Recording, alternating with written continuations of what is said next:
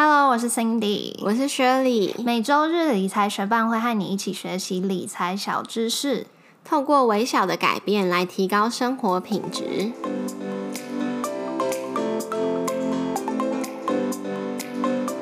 在节目开始之前，我们想要先感谢支持理财学伴的听众，在这边想要来念一则在 Apple Podcast 上面的留言。他的名字是阿仁仔零一。他说：“想听还原全值，大盘指数已经超过一二六八二的历史高点，但是有听说其实台股还原全值早就超过两万多点了，所以想听还原全值是什么意思？这是台股独有的吗？还是其他国家也这样？”谢谢阿仁仔领英给我们的五颗星。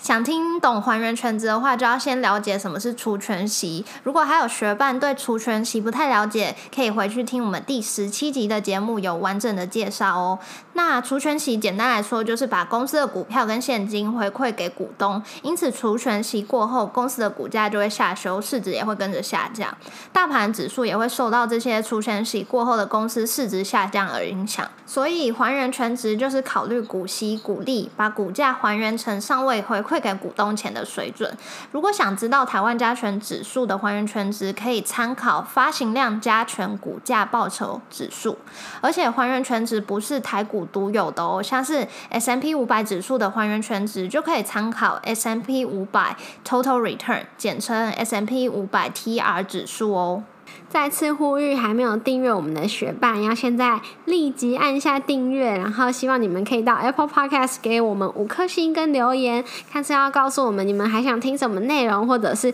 给我们更多的动力继续做这个节目都可以哦。也谢谢正在收听的你，节目准备开始喽。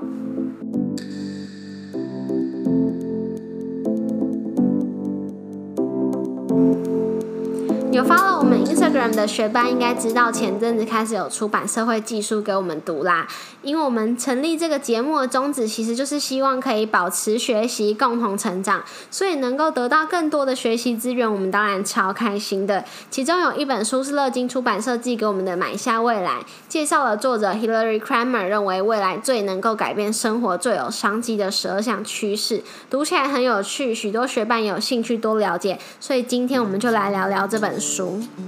在开始聊书中的内容前，我们先来认识一下作者希拉蕊·科兰默，就是刚刚说到的 Hillary Kramer。他有三十多年的投资经验，曾经在 Morgan Stanley 当过分析师、投资银行家，后来也创立了多空避险基金，担任投资长。纽约时报说她是金融投资第一女强人。《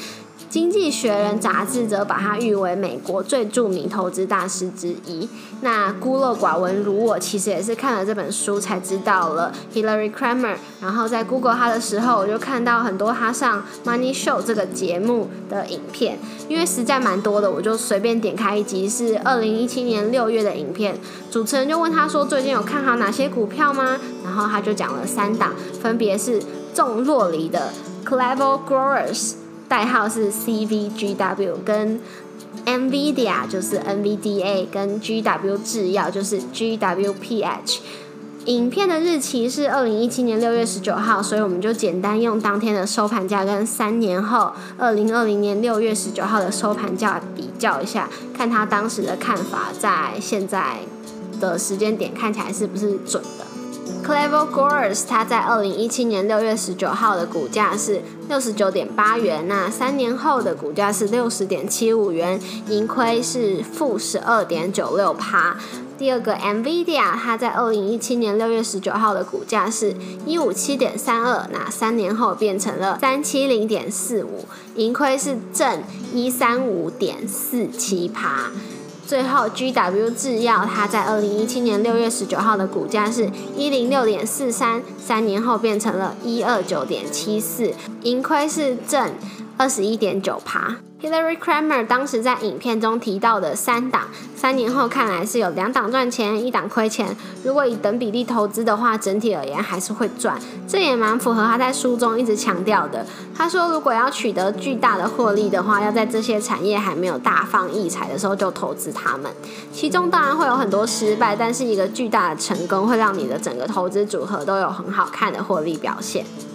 在细讲这些趋势之前，作者有说明了几项大前提。第一，就是科技已经不是你认为的样子，也就是他在说科技之间的竞争已经不再是比谁比较高端，谁的运算能力比较好，谁的晶片比较强，而是比较谁可以更大幅度的改变人们的生活，然后这些可以造成大家生活习惯改变的产业，就是最有。趋势最有前景的产业。第二项前提就是未来还不是呈现平均分布。作者希望大家一定要得到的启示就是，网际网络热潮还没有结束。虽然发展比较先进的国家采用网际网络的第一波浪潮已经成熟，但是以全球市场的观点来说的话，还是有很多地方正在慢慢跟上。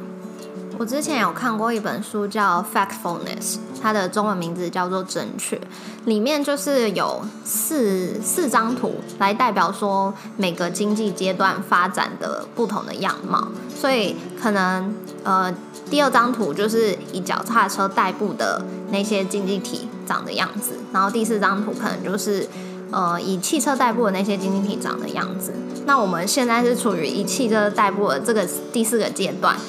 然后我们也享受了网际网络这些热潮的便利，但是可能在世界上的其他角落，处于第一阶段、第二阶段的那些地方，还没有享受到这个热潮带来的便利性。那这个地方的这个产业发展就还蛮值得期待的。嗯。然后第三项前提就是未来总是不确定，讲的就是降低管制和鼓励创新的税法会带来不确定性，但是也因为不确定性，所以会有小公司新产业出头的机会。那作者在讲完这些理解世界的大前提后，他就分享一些他的投资哲学。然后，嗯，分享完他的投资哲学之后，他就开始介绍这个十二项趋势。这本书里面有讲到十二个未来的趋势，你觉得哪个是印象最深刻、最想跟大家分享？我自己是对它最后第十二个趋势——世界人口将严重老化，然后长期照护与空间设计这个方向还蛮感兴趣的。里面有提到就是。小型的穿戴式感测器跟植入物构成，然后它可以去追踪你的血压啊、心率啊、血糖啊、脑波图啊等等。那这个东西，呃，这个东西其实就跟现在的 Apple Watch 蛮像嘛，只是 Apple Watch 是戴在手上外在的一个感测装置。那 Apple Watch 有一个跌倒功能侦测能出来的时候，我就觉得蛮感兴趣，因为我自己的阿妈就是几年前跌倒之后，她的手就骨折，然后那段时间她就很忧郁啊，然后身体也就是身体也不好，然后什么啊洗澡都还蛮需要人家帮忙的，所以我觉得穿戴装置这一这一个侦测就是大家都还蛮需要的，而且其实 Apple Watch 也有在侦测心率不整。那很多蛮多人是戴了 Apple Watch 之后才发现啊，原来它有心率不整的问题，所以我觉得穿戴感测器这部分会帮助到很多人。嗯，我也觉得，而且其实还有就是可能血压突然变化，或者最近天气很热，然后会有说什么，有的人骑车啊突然中暑啊跌倒就摔车那种就很危险。可是如果说未来就是。可以侦测到的数据更多了，然后又有物联网，可以让他可能跟他的车载、跟他的机车、跟他的什么有的没的东西互相沟通，那可能就可以提前一步做防护，避免意外的发生。嗯，然后再来就是他书里面其实有提到说，第四次的工业革命很有可能就是呃高龄老人的照护。那这部分我觉得就跟现在的疫情影响之下，远端医疗还有五 G 方面就很相关，因为老人照护它其实就是现在老高龄人口越来越多之后，势必就是很重要的一部分。那其实现在已经很多人是一些慢性病，然后他们是可能要固定回诊的，但是他们可能三个月回诊，他们要先去呃呃在。在那个诊疗间要等医师，然后可能就花一两个小时，因为他不知道他什么时候会轮到他。然后看到医师之后，他医师只是看个报告，可能花个五分钟，他就从诊疗间出来。接下来他还要去楼下排队付钱拿药等等。但这些如果当远距医疗出来的时候，他可能在任何地方只要有网络，然后跟有镜头，跟一些呃需要的仪器，或者只是他报告的数据，他就可以跟医生做这个远端的治疗。我觉得这部分就是也会替大家省下很多时间，而且他的可能他的付款就是在网络上线上就完成，然后他的药品就会直接运送到他需要的地方。嗯，我觉得，呃，这件事情有蛮多可以去想象的空间。一方面是，如果医生他可以依照这个画面上面给你看到的东西，就远距对你医疗了，那是不是也可以有 AI 医生？就是反正他就是去侦测你画面上有什么变化，那你跟他讲，然后他给你，这是一方面我会去想的。然后还有另外一方面，就是我觉得，嗯，可能医疗纠纷的责任就会更难理清。就是那现在是制造这个机器的公司的问题吗？还是是医生的问题呢？所以可能一些法规啊的限制就会是这个科技发展路上比较需要排除的问题。嗯，再来还有我觉得蛮值得一提的，就是作者有讲到说经济的循环。很大部分都是靠人口世代的演变，那像是人口世代就有分战后婴儿潮啊、X 世代啊、Y 世代啊、Z 世代。那他就有提到说，现在在健康照护还有机器人科技上面投资，可能就会在未来的二十年内回收，因为需要这些照护的年年龄层的人口会达到临界值之后就会往下降。所以我觉得这也是判断说未来的趋势，呃，会往往你。会往哪里走？很棒的方式。嗯，前几天我来听那个财报狗的 podcast，他们有采访总经大神艾谢克，他也有一部分是谈到跟这个蛮像的观念，就是现在我们嗯钱会往股市啊，还是会往房市啊，还是会往哪里？就也是跟现在有钱的那群人处于哪一个年纪有关。嗯，没错。然后最后我觉得。也是蛮有趣的点，就是机器人招呼的这方面，现在其实已经有很多的机器人出来了嘛。但是作者就提到说，因为之后会有更多不同种类的，而且不同功能的机器人出来，所以很有可能需要为这些产品线建立角色。那我自己最印象深刻的一个机器人就是 Pepper，因为它是对我来说，它有名字，然后它有一个脸，就是最好最好记起来名字的机器人。那你对机器人这一块有什么想象吗？我想，如果我要去拥有一只机器人的话，我会希望它是帮我做我不想做的事情嘛，像是什么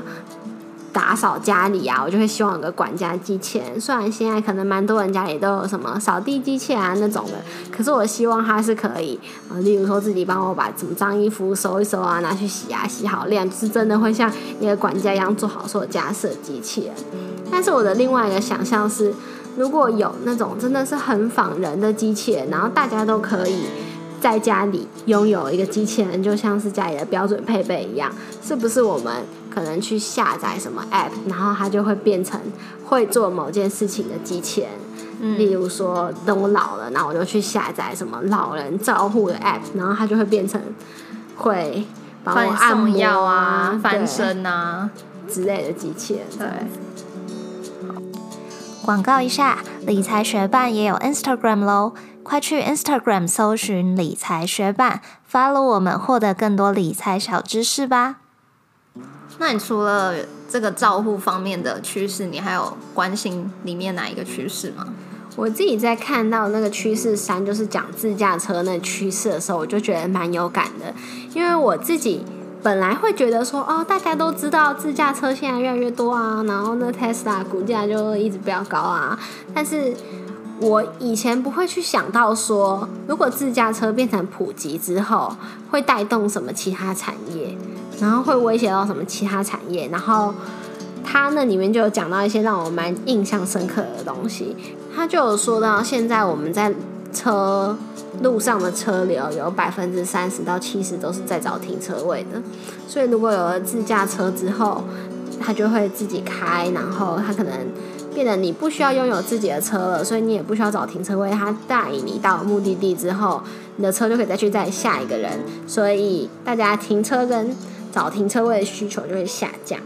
我就觉得哇，我也很期待，就是这个自驾车未来赶快到来，因为像刚刚说到停车啊，还有可能会塞车这部分，像我几年前我其实还蛮不会路边停车的，所以如果当时就这个自驾车的东西，它会帮我自动停车的话，就可以把学习路边停车的这个时间来去学习别的东西。然后塞车也是一个我很有感的地方，就是因为我每天通勤时间其实算很长，那其实有很大部分大概一半的时间以上都是堵在赛车中，所以如果这一半的时间可以少掉的话，那我应该会便利很多。那讲到通勤，他就还有说到，他觉得自驾车的出现就是让你在通勤的时间的生产力提高，因为你不需要自己去开车了，所以你就可以可能，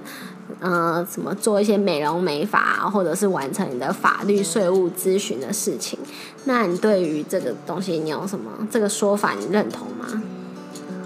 因为目前其实我上下班也是就是搭公车啊、搭捷运这种的，所以其实因为现在在公车和捷运上面，我也没有办法做太多的事情，可能就是顶顶多用耳机听个 podcast 啊，或者是看个电影、看个书，我没有办法去做我真正的休闲，比如说做瑜伽、运动等等的，所以这方面我就觉得应该还要把我们的这个车自驾车设备提升到。一个像是露营车的等级，才有办法满足我这方面的需求。真的，因为像我其实是比较不会晕车的人，所以我看书啊，或者是工作都没问题。只是就是不舒适啊，我要把电脑放在我的腿上啊，我脖子会很酸呐，然后还会被很多其他后面的人的吵闹的声音影响。所以我也觉得，要真的要提升这个工作环境，它才会变得有生产力。嗯。在除了这个生产力以外，其实另外一个让我真的会更期待自驾车的部分，就是还要讲到，嗯，他觉得自驾车会是未来更受欢迎的旅游的交通方式。因为现在如果是路上交通的话，大家可能就会是火车啊、高铁之类的。可是如果自驾车的话，它会提供给你更多的弹性跟隐私。所以说，而且他觉得如果有了。如果你的自驾车上面是有浴室的话，那你可能根本就不需要去汽车旅馆之类的地方。嗯，觉得呢？我觉得我很期待，比如说我今天要到高雄，然后我就可以晚上七点。哎，其实到高雄根本不需要这么久的距离。对啊，我们就搭高铁就好了。但我意思说，假设我要到一个可能开车呃九九个小时、十个小时，我会。假设是我要开，我会经就是很疲惫的一个路程的话，那我就可以很期待说我的自驾车，我可以设定说好早上九点载我去到某个地方，所以我可能可以在前一天的晚上，可能十点的时候就已经准备好，可能我要睡觉的东西啊，或者是我睡前要做什么事情，然后搭上车之后完成了我就睡觉，醒来我就可以立刻换好衣服，抵达我想去的地方，做我想做的事情。嗯，而且比起来，我真的觉得它的安全性会增加很多。因为你刚刚说哦，什么九个小时，我觉得最怕的就是精神不济。可是如果自驾车的话，就不会有这个问题了。所以我其实也真的蛮期待说自驾车可以替大家未来的交通安全更。提升，嗯，我也很期待，就是在我有生之年可以看到，就是全部的车可能都换成自驾车，然后真的像书中所描述的未来一样，就是他们自驾车打方向可能只是礼貌而已，他们其实根本都知道对方要去哪里，大概在哪个路口左转，然后不会有塞车的问题。那这样的话，可能就更需要人跟车有自己的道路了吧？因为除非我们身上也。哦，装了很多一些监测的器设备，要不然的话，他怎么会知道我们会不会出现到他的道路上？他如果要更顺的话，就是得分。对，《买下未来》这本书的副标题是“看准改变生活的巨大趋势，低价买下将来十年最具成长力的黑马企业”。其实，在看这本书的时候，很像被作者带着去做梦。每个章节都会有很多篇幅是他在描绘未来的世界，说明哪些目前我们一知半解甚至不一定听过的技术，会在未来造成什么改变。然后，有什么新的生活形态会被创造出来？有哪些现在的习惯可能会走入历史？作者 Hillary Kramer 强调他的投资哲学是前瞻投资法。他说，我们要找的不是价格超高、前途极为光明的企业巨头，而是找到前途极为光明、股价却像新创企业一样低的公司。但我自己个人觉得说，嗯，这部分应该不是一般投资人常能参与的市场。因为还蛮多这些可能新创公司啊，或者是这些公司是由创投去发现的，那我们可能参与到的已经是它后来上市，然后已经其实已经成长了一波之后的成果。不过，它其实也提供另一个我觉得还不错的路径，它就是会让我们去关注说哪些大公司他们其实有在投资这些新创这些新的机会。然后，如果借由投资这些大公司的话，你就可以把你的脚跨进那个有潜力的产业中，而且因为已经有大公司作为支撑，所以会是一个比较稳的方式。嗯，我觉得这方面是蛮好的。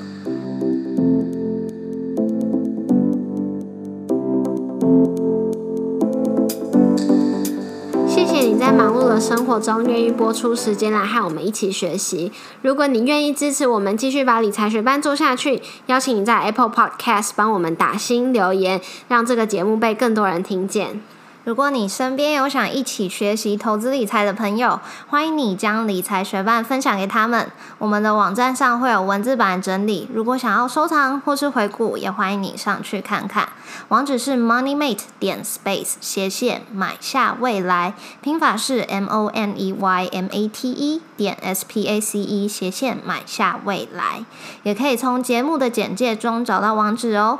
理财学伴，我们下次见。拜。我最近在整理我衣柜，然后我就发现很多衣服都是我六七年前买的衣服，结果到现在还在穿呢。哦，为啥？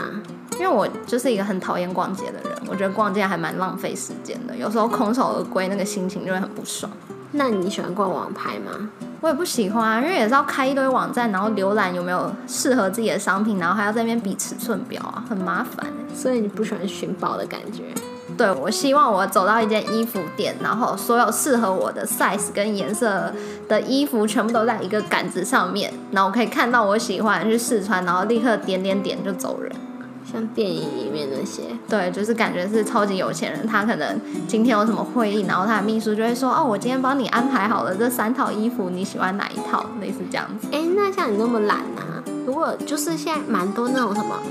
VR，然后模拟。就是人穿衣服，你会想要用这种服务吗？这样你就不用自己去试穿了，你可能可以提高你的中奖率。